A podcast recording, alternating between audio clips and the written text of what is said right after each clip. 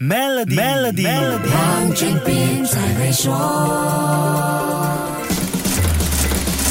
你好，我是黄俊斌。如果你有留意新闻，Google 在二月六号推介 AI 系统 Bard，讲明了是一个测试版本，现在只开放给信任的测试人员。接下来几周，一般用户才会有机会试一试这个实验性的对话式 AI 服务。结果 Bard 在演示过程中翻车，母公司 Alphabet 市值就蒸发了几千个亿。人家 ChatGPT 之前也没少出错，为什么情况是天壤之别呢？还有，如果说因为 Google 树大招风，身为 ChatGPT 金主的 Microsoft 不也是一棵大树吗？我们就不细说 Google 母公司 Alphabet 是上市公司，OpenAI 是初创公司所产生的市值蒸发问题，在产品演示的营销策略上，市场对 Bard 和 ChatGPT 的期望值就有本质上的区别。新抢滩的 ChatGPT 令世界惊艳，被视为 AI 的新高度，它是一个。新技术分享，希望大家一起用，然后给点意见，这样就可以推出更好的版本。用户就好像参与到这个 app 的开发过程当中，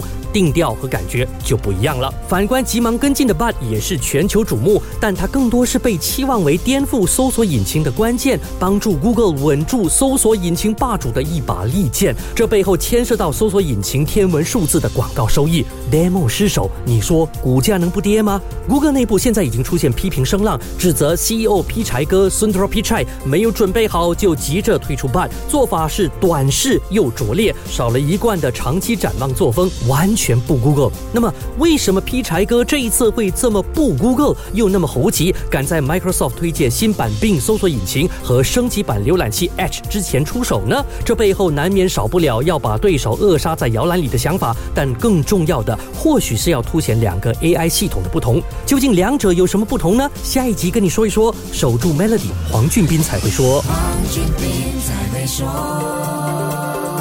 于二零二三年三月三十一日前开设 Maybank 商业户口，有机会赢取 MacBook Air、iPad 或 Nespresso Essenza Mini，需符合条规。